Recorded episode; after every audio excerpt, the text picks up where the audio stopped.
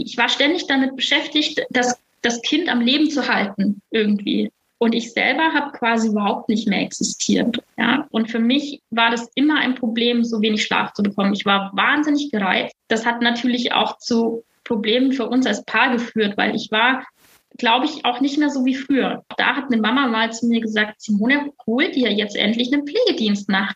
Und äh, wir haben jetzt nach fünf Jahren für nachts einen Intensivpflegedienst. Ich kann endlich mal schlafen.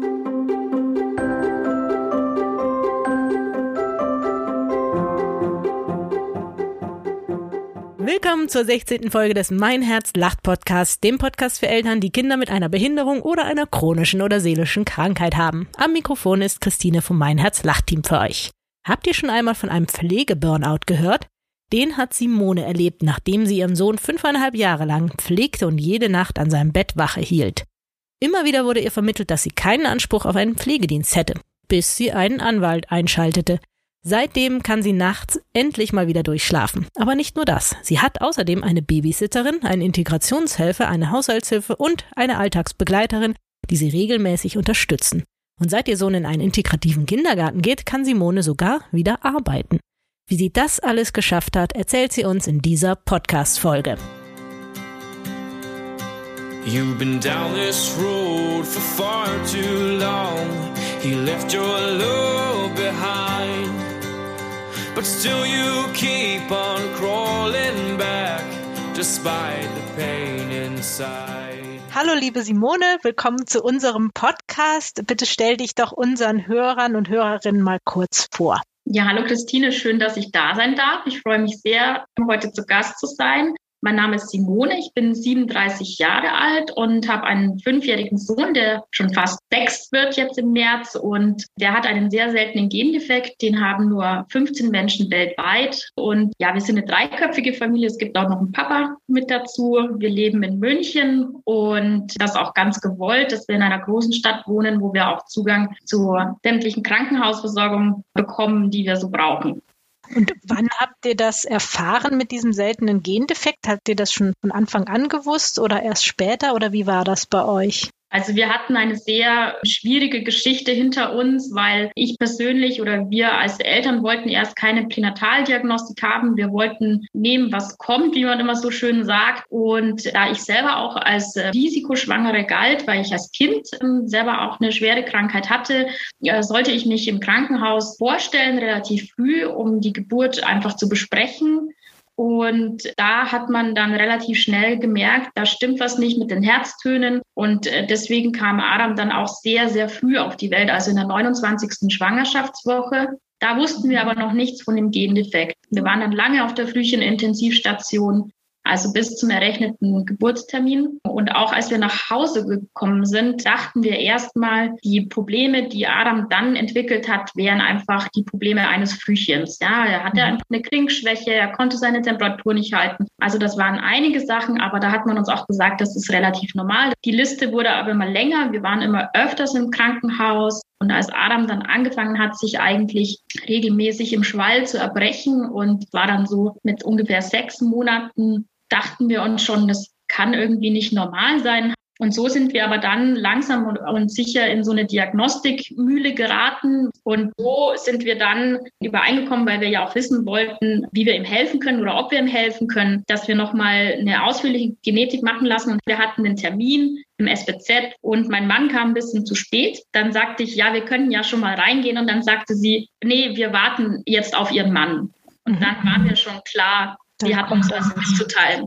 Und weißt du noch, wie es euch dann ging, als ihr dann diese Diagnose bekommen habt oder dann wirklich wusstet, er hat jetzt diesen Gendefekt? Also das war schon ein Schock. Ich dachte erst, ich wäre darauf vorbereitet, weil wir haben uns wirklich viele Gedanken gemacht. Wir haben auch sehr viel drüber gesprochen. Aber das war ein Schock, weil wir beide halt dachten, aufgrund der Frühgeburt, das sind Sachen, die man behandeln kann. Und so ein Defekt ist einfach final das hatte erstmal so ein, so Hauch von Hoffnungslosigkeit für uns. Ja, also das war so ein bisschen das Urteil, unser Kind kann einfach nicht mehr gesund werden. Wir haben auch beide geweint, ja, weil das, das war schon sehr schwer. Die Ärzte, die haben uns also so ein Paper ausgedruckt, das man bei Unique Rare Chromo Order findet.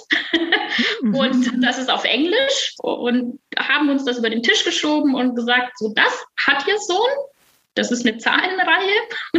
Okay. Das hat nicht meinen Namen. Also ja, das heißt Mikrodeletion 10Q22 und dann geht das weiter.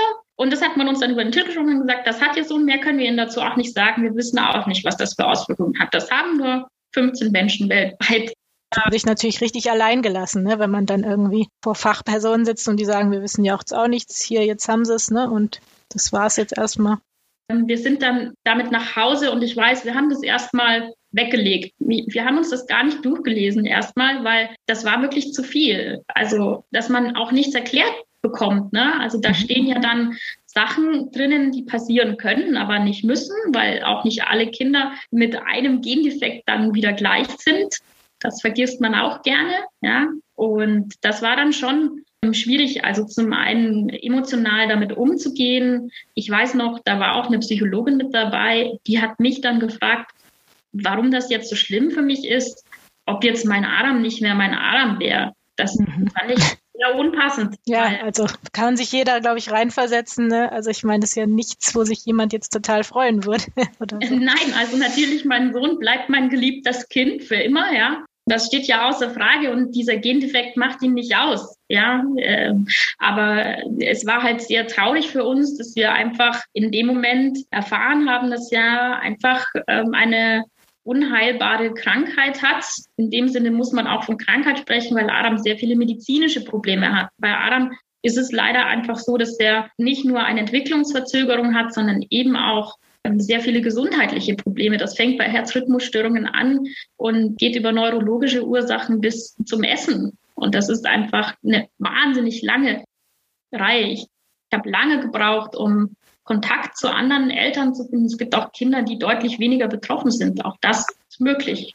Und ihr habt ja aber wahrscheinlich ja auch, äh, wenn man das dann eben alles so hört, ist man ja auch traurig, wenn man das Gefühl hat, ich kann da gar nichts helfen oder kann gar nicht so viel machen, ne? Dieses. Genau, also am Anfang ist es so, wenn man das erfährt, man weiß ja nichts und man hat sich damit ja auch vorher nicht auseinandergesetzt, ja. Wir hatten ja auch gar keine Chance dazu, uns mit, damit auseinanderzusetzen. Und dann gibt es viel zu wenig Spezialisten. Es, es gibt, also bei uns war das zumindest so, wir haben in dem SPZ, wo wir waren, jetzt keine Liste bekommen, gehen Sie doch mal. Es gibt zum Beispiel ein Zentrum für seltene Erkrankungen in Bonn.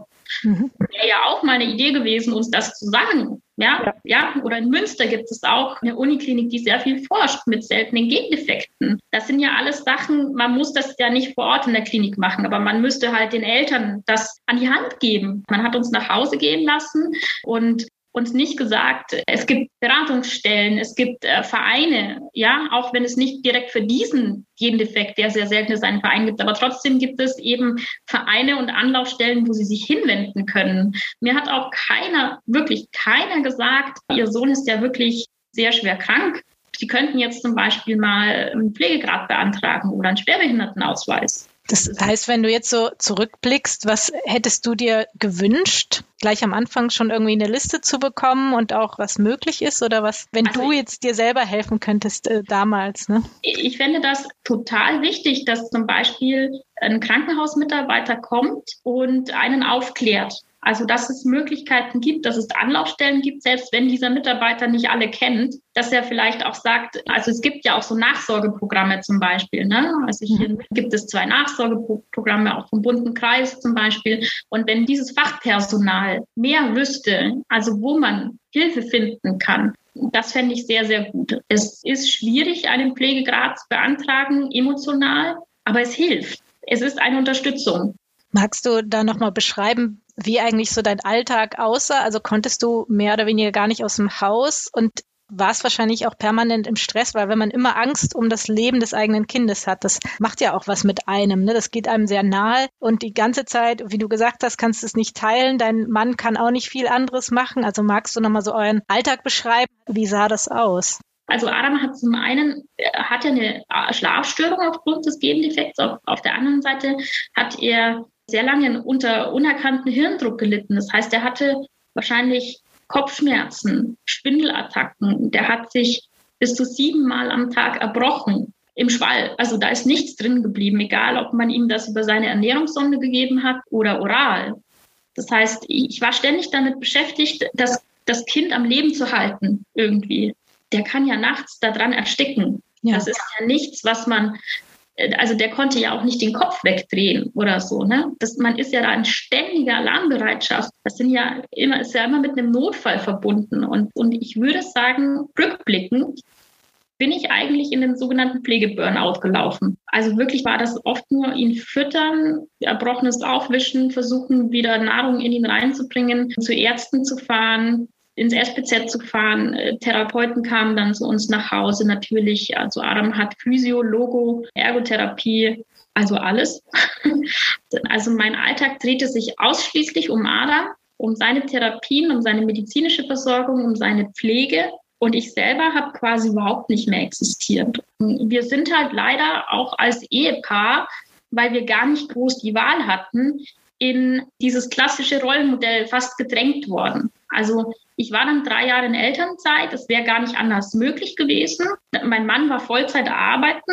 Und ich wurde in diese klassische pflegende Mutterrolle eigentlich reingedrängt. Natürlich wollte ich mich um mein Kind kümmern, aber ich war wahnsinnig viel alleine. Mein Mann musste auf der Arbeit funktionieren. Der wurde wahnsinnig oft von mir auch angerufen. Ja, um Gottes Willen, dem Kind geht schon wieder schlecht. Ich fahre jetzt ins Krankenhaus. Kannst du mir nachher Sachen bringen? Das war für den auch eine wahnsinnig große Belastung, weil der nie wusste, wenn er in der Früh aus dem Haus geht, ja, was nachmittags oder abends ist, wenn er nach Hause kommt oder, oder ob wir noch da sind, ob wir wieder in der Klinik sind, ob, äh, ob es abends schlecht geht. Das ist eine große Belastung. Also wir haben uns quasi die Klinke in die Hand gegeben. Eine Freundin hat mal zu mir gesagt, das klingt wie ein Übergabeprotokoll, wenn dein Mann heimkommt. Mhm. Also dann äh, wurden da die Fakten aufgezählt. Was war heute? Geht es ihm schlecht? Ist er stabil? Oft habe ich schon an der Tür gewartet, ja, bis er nach Hause kam, weil es ist auch eine große Einsamkeit. Man ist immer mit diesem schwerkranken Baby zu Hause. Man hat keine Ansprache und rausgehen war tatsächlich sehr, sehr schwer. Und hättest du im Nachhinein jetzt mit, mit eurer Geschichte schon irgendwie Sachen anders gemacht? Also von Anfang an gesagt, ah, vielleicht hätten wir doch vorher eine Untersuchung machen sollen, um mehr Zeit zu haben oder würdet ihr gar nicht so viel anders machen können? Ich glaube, also im ersten Lebensjahr von Adam war ich, glaube ich, nicht so kompetent und nicht so selbstbewusst, was seine Krankheit anbelangt. Das bin ich jetzt schon. Jetzt verlasse ich mich sehr stark auf mein Bauchgefühl und ich kenne ihn einfach. Ich brauche dem nur ins Gesicht schauen und ich weiß genau, da stimmt was nicht. Und dann würden jetzt vielleicht die Ärzte sagen, kann ich durchaus penetrant werden. Das war ich im ersten Jahr nicht. Im ersten Jahr war ich da viel zurückhaltender und dachte mir, wenn ein Arzt sagt, dass da ist nichts, der wird das schon wissen. Und leider kann man das so nicht sagen, weil Ärzte auch sehr unter Druck stehen, nicht genügend Zeit haben. Und gerade bei seltenen Erkrankungen ist das schwierig, eine Diagnose zu stellen. Und Adam hat sehr viele seltene Erkrankungen. Da muss man sich hinsetzen, da muss man Konzile machen, da muss man sich diese Zeit nehmen. Und das ist halt alles nicht passiert. Und rückblickend würde ich wirklich jedem raten, es ist euer Kind. Und selbst wenn es das erste Kind ist, so wie in meinem Fall, ich dachte halt immer, na ja, es ist das erste Kind, bist du jetzt wirklich einfach überbesorgt, weil du hast ja noch keine Erfahrung. Aber selbst wenn es das erste Kind ist, verlasst euch auf euer Bauchgefühl und geht hin und fordert sämtliche Rechte ein. Und wenn ihr denkt, ihr braucht eine Untersuchung, euer Kind braucht irgendeine Diagnostik, geht hin und fordert es von Anfang an ein. Was hat dir oder was hat euch denn geholfen auf eurem Weg, wenn du jetzt so zurückblickst oder wenn du sagst, hätte euch zum Beispiel schon geholfen, vorher mit anderen Eltern in Kontakt zu sein, über Vereine, die dann vielleicht auch sagen, guck mal, das steht dir zu oder der der Pflegegrad. Also die Sachen, die du dir jetzt vielleicht Schritt für Schritt erarbeitet hast. Was war das, was dich so ein bisschen kompetenter gemacht hat oder in eine andere Rolle gebracht hat, sage ich jetzt mal? Also der Austausch mit anderen Eltern durchaus. Habe dann auch zwei Mamas kennengelernt, die da auch ein bisschen so sind. Und die haben mich sehr da drin bestärkt und haben immer gesagt, Simone, geh da hin. Lass dir das nicht gefallen. Wenn du denkst, da, du brauchst da Unterstützung, dann hol sie dir. Und das hat mir sehr geholfen. Auch diese Gruppe dann in der Frühförderstelle für betroffene äh, Eltern, die fand ich auch sehr gut, weil es war egal, welche Erkrankung man hat aber man hat einfach gesehen, man ist nicht alleine. Und das hat mich stärker gemacht. Ja, also ich habe mich nicht mehr so von der Gesellschaft ausgeschlossen gefühlt, sondern ich war plötzlich ein Teil der Gesellschaft. Ich hatte plötzlich was, auch was zu sagen. Mein Sohn war auch mit integriert. Er konnte da spielen, weil sich auch eben Heilpädagogen um die Kinder gekümmert haben, während wir vielleicht mal eine Tasse Kaffee getrunken haben. Und diese Form der Normalität, die hat mir geholfen. Was mir auch sehr geholfen hat, ist, wir haben dann, als wir den Pflegegrad hatten, eine Haushaltshilfe geholt. Wir hatten dann irgendwann eine Babysitterin, so mit zweieinhalb, aus dem Krankenhaus. Das war eine Krankenschwester, die haben wir dann privat engagiert. Die kam dann mal so für zwei, drei Stunden. Aber Adam hat es nicht akzeptiert, bei jemand anderem einzuschlafen. Das ging einfach nicht. Da waren wahrscheinlich auch die Verlustängste zu groß. Also konnten wir immer erst so gegen 20 Uhr dann mal für zwei Stunden oder drei Stunden vielleicht was essen gehen oder so. Jetzt hilft mir einfach sehr, dass ich nachts doch relativ regelmäßig einen Pflegedienst habe, weil Adam einfach sehr viel Versorgung auch nachts braucht. Ja, und für mich war das immer ein Problem, so wenig Schlaf zu bekommen. Ich war wahnsinnig gereizt. Das hat natürlich auch zu Problemen für uns als Paar geführt, weil ich war, glaube ich, auch nicht mehr so wie früher. Ne? Also mhm. man lacht nicht mehr so viel, man ist nicht mehr entspannter, man ist wesentlich dünnhäutiger. Ich habe nur auf Adern geachtet. Es war auch gar nicht anders möglich, weil ich ja alles alleine gemacht habe. Und das würde ich jetzt schon mir wünschen, dass man das nicht sechs Jahre so durchzieht, wie ich das gemacht habe. Und, und, wie hast du diesen Pflegedienst dann gefunden? Also musstest du das selber alles recherchieren oder was, was hat dir da geholfen? Das war ein irrer Kampf, muss ich sagen. Aber es hat mir zum einen geholfen, dass der Austausch mit den anderen Eltern, was, was ja auch zum Beispiel bei Mein Herz lacht so ist, hat mich eben motiviert. Auch da hat eine Mama mal zu mir gesagt, Simone, hol dir jetzt endlich einen Pflegedienst nach du musst das nicht alleine machen, die hatten schon einen. Und zu uns hat man halt oft gesagt, der Adam kriegt keinen, weil der ist nicht beatmet. Und da habe ich mich abschrecken lassen, ja, weil ich dann immer gedacht habe, wir hätten da kein Recht darauf. Die Krankenkasse hat es auch versucht. Also ich habe sechs Monate lang Widersprüche geschrieben. Verrückt. Ich habe auch einen Anwalt eingeschalten, weil auch Ärzte zum Teil in den großen Kliniken zu mir gesagt haben, sie stellen kein Gutachten aus, weil Adam kriegt eh keinen, der ist nicht beatmet. Das ist eigentlich kein Argument, aber das ist, es gibt ja so einen Katalog bei den Krankenkassen, wo drinnen steht, welche Hilfeleistungen bezahlt werden. Und da stehen halt so Sachen, die Adam hat nicht drin. Mhm. Er ja. fällt aus dem Raster quasi, ne? Genau. Ich habe gesagt, wir waren schon immer die in der Grauzone. Also Adam hat Pflegegrad 4, da bekommt man ja alle vier Monate Besuch quasi von einem Pflegedienst eigentlich, um so eine Art Qualitätssicherung zu machen. Und dann habe ich die gefragt. Da kam eine neue Schwester zu uns. Dann habe ich sie angesprochen und die war halt super lieb. Ne? Die hat dann zu mir gesagt, ja, unbedingt. Und wir können ja auch erstmal drei Nächte schauen. Ja, ob es würde dir vielleicht schon helfen, wenn du mal drei Nächte schlafen kannst. Äh, jetzt schläfst du keine. Ja. Und dann hat der Pflegedienst das mit mir sehr tapfer durchgekämpft. Die haben wirklich dann auch zu mir gesagt, so jetzt müssen Sie zum Anwalt gehen und jetzt werden Sie bitte Mitglied beim VDK und der schreibt einen Widerspruch und die haben dann auch tatsächlich bei der Kasse angerufen und gesagt, also die Frau Bucker geht jetzt zum Anwalt, die holt sich jetzt Rechtsbeistand, nur damit Sie das wissen. Oh, und dann ging bei der Kasse auch alles relativ schnell. Also da gibt es auch wirklich spezialisierte Anwälte, die nur das machen. Die kann man tatsächlich auch beim SBZ erfragen. Also die SBZs wissen das eigentlich und das finde ich auch super. Also der war wahnsinnig kompetent. Ja, also der hat uns da, ich glaube, innerhalb von zwei Wochen hat er das erledigt gehabt, wo ich vorher schon vier Monate versucht habe, irgendwie mich da durchzukämpfen. Und äh, wir haben jetzt nach fünf Jahren, oder sagen wir viereinhalb, haben wir zum Beispiel für nachts einen Intensivpflegedienst. Ich kann endlich mal schlafen. Hattest du so ein bisschen das Gefühl, dass eigentlich viele Menschen gegen dich waren und dann zum ersten Mal mal jemand auch dich unterstützt hat und überhaupt mal zugehört hat und sich die Situation angehört hat. Also einmal natürlich die anderen Eltern, aber eben auch diese eine Krankenschwester. Ja, also unser Problem war von Anfang an auch, dass, dass auch Fachpersonal sich schwer getan hat, weil Adams Gendefekt ja so selten ist und auch seine Diagnosen immer erst über die Jahre hinweg kamen und die Symptome sehr diffus waren, war das sehr schwer, für, auch für Fachpersonal, egal ob das nun Klinikpersonal oder, oder Personal war, was uns zu Hause betreut hat, einzuschätzen, wie schwer krank der Arm eigentlich ist. Das wurde immer verkannt. Und ich habe mich immer so gefühlt, als würde ich mein Kind kränker reden, als eigentlich ist. Und habe mich immer geschämt, mhm. wenn ich gesagt habe, dem geht es aber so schlecht. Und, oder, oder meine Gefühle gezeigt hat oder meine Überforderung gezeigt hat, weil, weil es immer hieß, na ja, er hatte halt immer so Phasen, wo er stabil war und dann hatte er immer so ganz schlimme Einbrüche und das ist heute noch so. Also das Leben mit Adam ist so eine Achterbahnfahrt. Also wir haben immer so krasse Ups und Downs. Also das war so ein schreckliches Gefühl der Hilflosigkeit. Ja, und dann fand ich das gut, als es dann langsam anfing, dass Menschen mich vielleicht auch besser kennengelernt haben und wussten, ja, das ist jetzt keine Frau, die, glaube ich, hysterisch wird bei jeder Kleinigkeit. Und da kann man, glaube ich, schon drauf vertrauen, wenn sie was sagt. Und eben auch durch das, dass eben andere mir das wieder gespiegelt haben, auch Therapeuten oft zu mir gesagt hat, du machst das richtig. Das ist alles richtig. Mach weiter so. Das finde ich wahnsinnig wichtig, dass man als pflegende Eltern da bestärkt wird.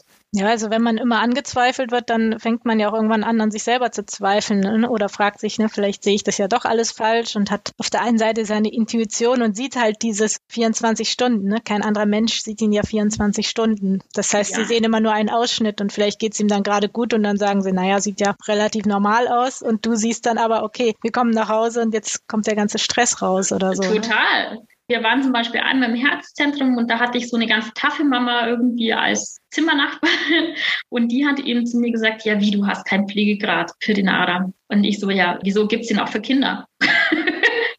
ich hatte keine Ahnung. Ne? Also ich, ähm, ich, ich schreibe jetzt auf Insta zum Beispiel auch viel über unser Leben und möchte andere motivieren, dass sie da auch ein bisschen mehr darüber erfahren, weil ich war ja auch ein unbeschriebenes Blatt, weil man das halt oft einfach vorher nicht weiß man hat ja auch wirklich wenig damit zu tun. Und sind wir mal ehrlich, wir pflegenden Eltern, wir haben einfach keine Lobby.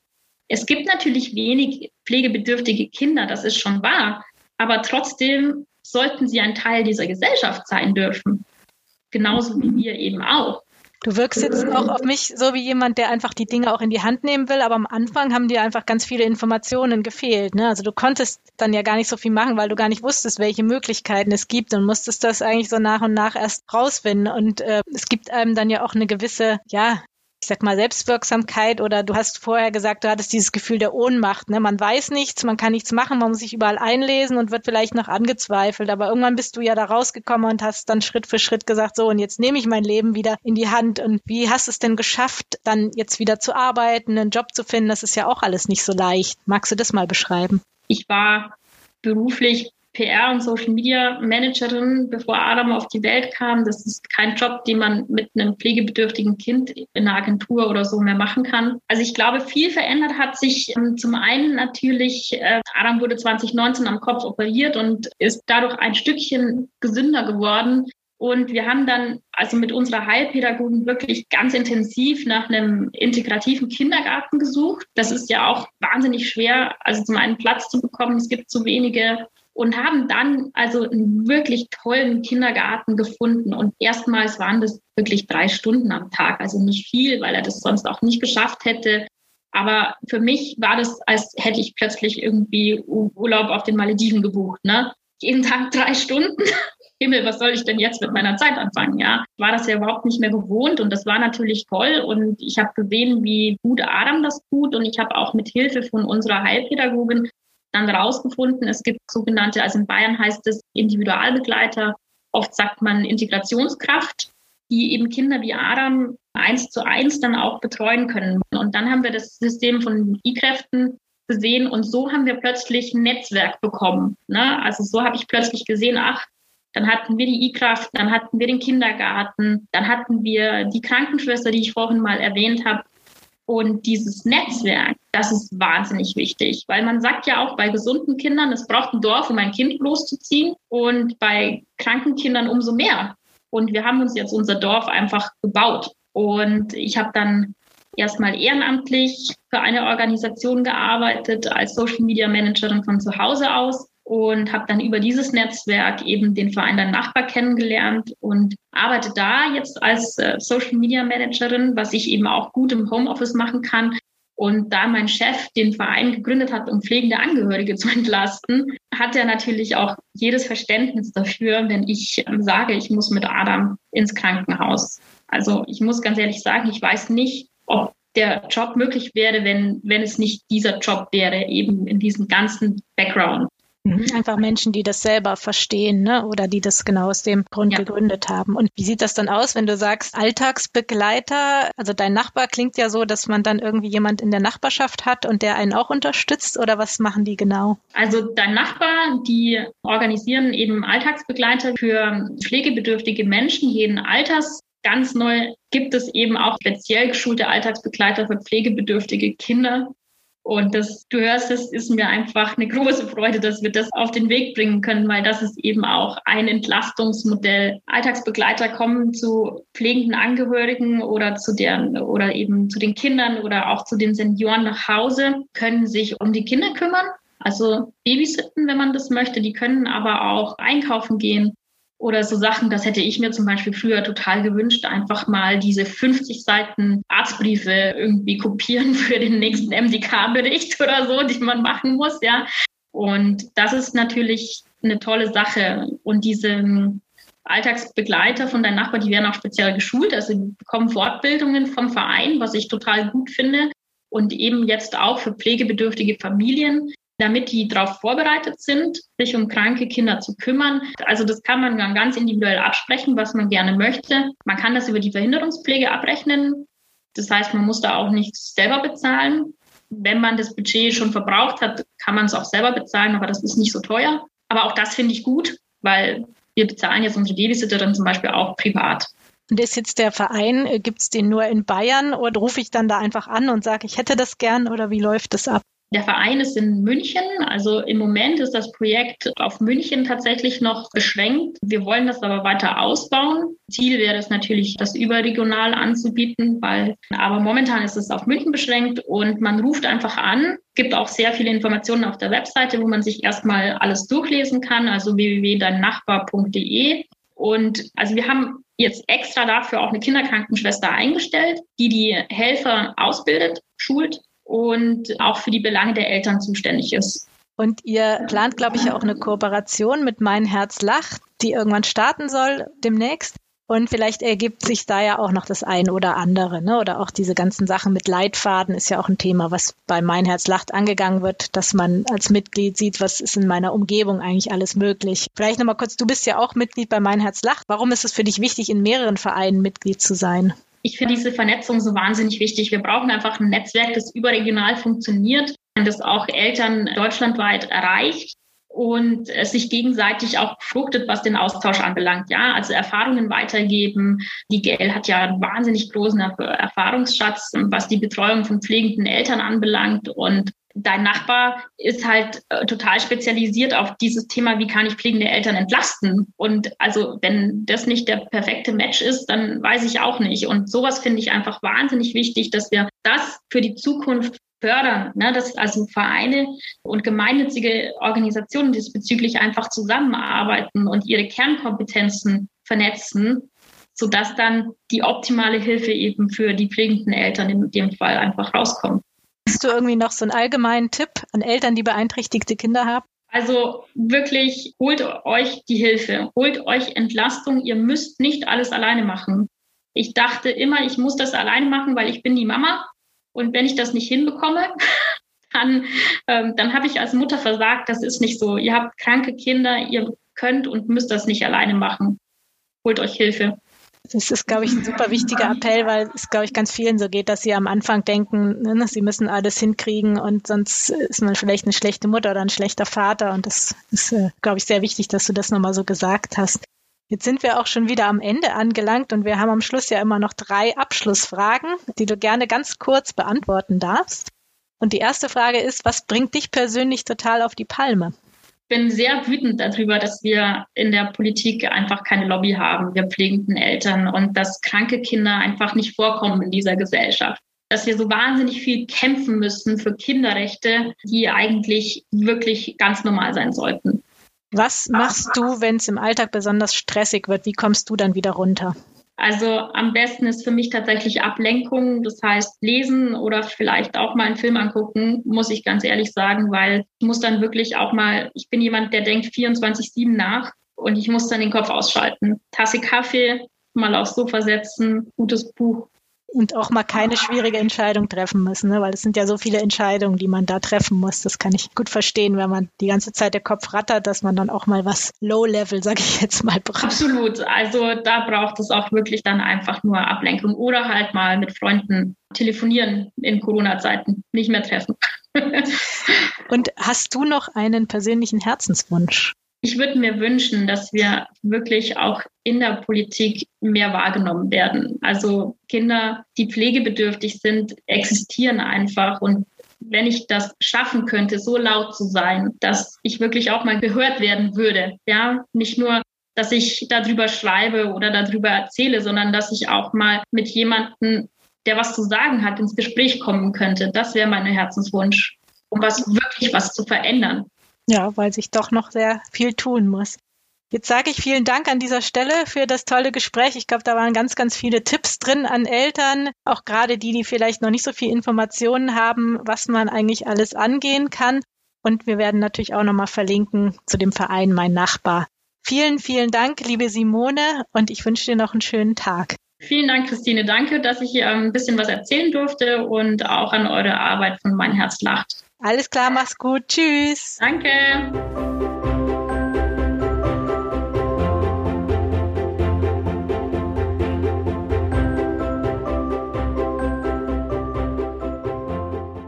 Wenn ihr nach dieser Folge nicht sicher seid, ob euch eine Unterstützung zusteht, könnt ihr als Mein Herz lacht Mitglieder unsere kostenlose Pflegeberatung nutzen.